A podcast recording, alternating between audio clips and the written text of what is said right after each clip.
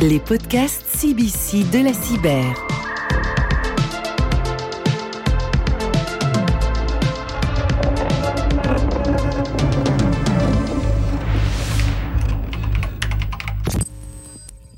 Le développement et la puissance d'action des GAFAM dans la révolution numérique que nous connaissons depuis quelques années amènent les acteurs du secteur à la réflexion de la dépendance, dans laquelle grand public et entreprises, qu'elles soient publiques ou privées, peuvent se retrouver sans possibilité d'y renoncer ou alors difficilement.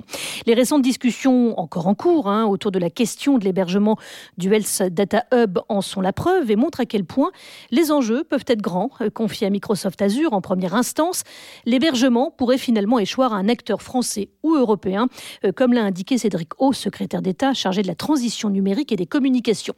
La question de la souveraineté numérique, de la protection des données et du libre choix de disposer des infrastructures informatiques et d'en changer se pose aujourd'hui.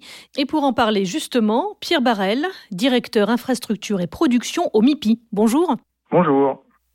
Bienvenue dans ce nouvel épisode de la série euh, Les podcasts CBC de la cyber.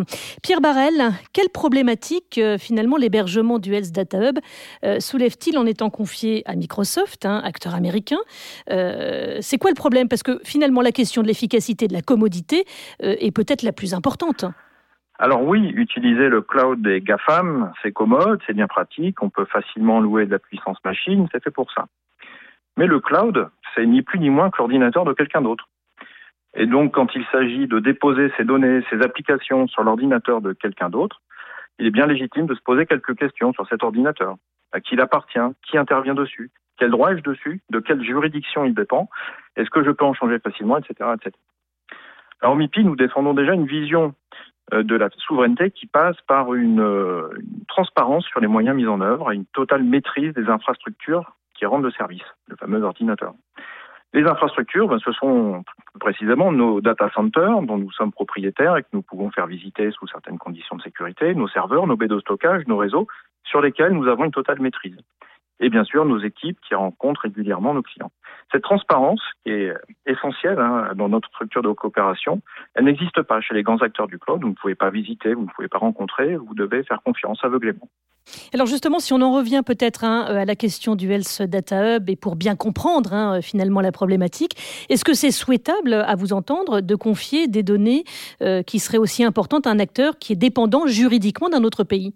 Alors cette affaire a déjà été largement commentée dans les médias et soulève de nombreuses considérations éthiques, juridiques sur le Cloud Act, l'invalidation du Privacy Shield par l'Europe, la compatibilité ou l'incompatibilité avec la CNIL, etc. Bon, je ne vais pas rentrer davantage dans, le détail. En tout cas, le, sujet de l'hébergement du Data Hub est maintenant clairement posé et plusieurs acteurs, dont le MIPI évidemment, souhaitent participer au futur hébergement du Data Hub.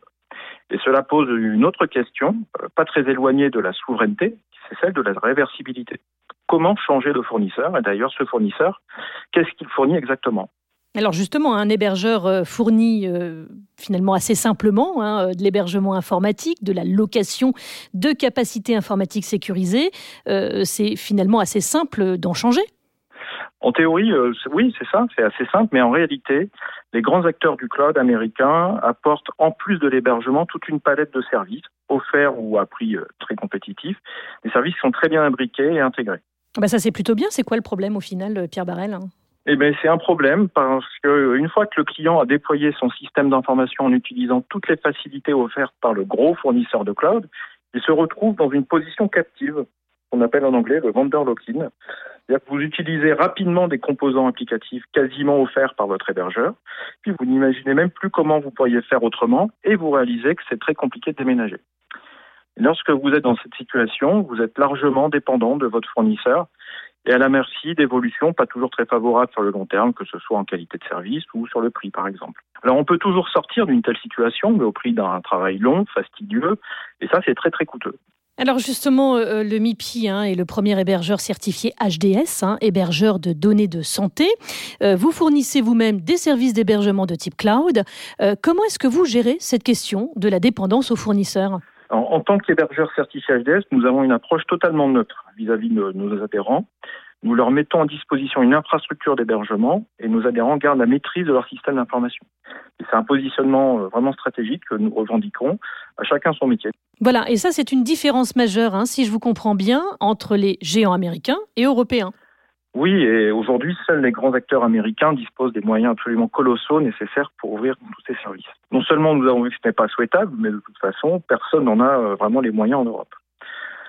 Alors nous écoutons le marché, nous sommes régulièrement sollicités pour que le MIPI intègre tel ou tel service dans l'hébergement, nous, y travaillons, mais de notre point de vue, cela ne peut se faire que dans un cadre garanti l'interopérabilité et, la réversibilité. Euh, L'initiative européenne GaiaX est justement un projet qui doit faciliter les, interactions entre les différents services de cloud et d'éviter des situations d'enfermement. Et d'ailleurs, le futur Health Data Hub gagnera très probablement à s'appuyer sur des services issus de, de GaiaX. Et le MIPI fait, fait partie des premiers adhérents euh, de GaiaX en qualité de One Member et nous en sommes très fiers. Voilà, donc c'est vraiment le bras de fer qui euh, se dessine en tout cas euh, sur le cloud ou la souveraineté du cloud entre l'Europe et les États-Unis. merci Pierre Barrel pour cet éclairage et décryptage hein, de l'intérêt ou de l'importance du choix de son hébergeur et de la réversibilité, réversibilité d'ailleurs de celui-ci.